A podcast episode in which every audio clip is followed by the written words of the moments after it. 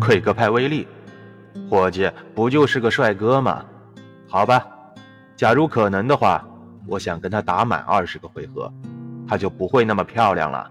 哼，不知道还会不会有小妞喜欢他。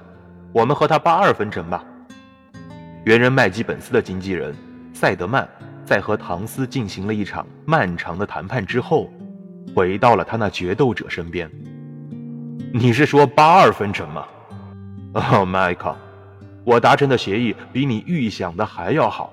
胜者独享，我相信你的实力，你会击败这个姓冰的小子的。他对于你来说只是小菜一碟，你会杀得他一败涂地的。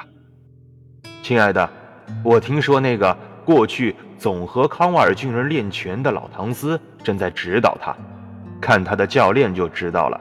我看他也不过是那种货色，这样一来。你能多拿两成？难道这不是一盘美妙的妙棋吗，Michael？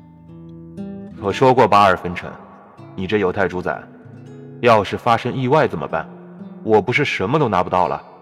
不怕一万，就怕万一呀！你为什么不照我说的去做？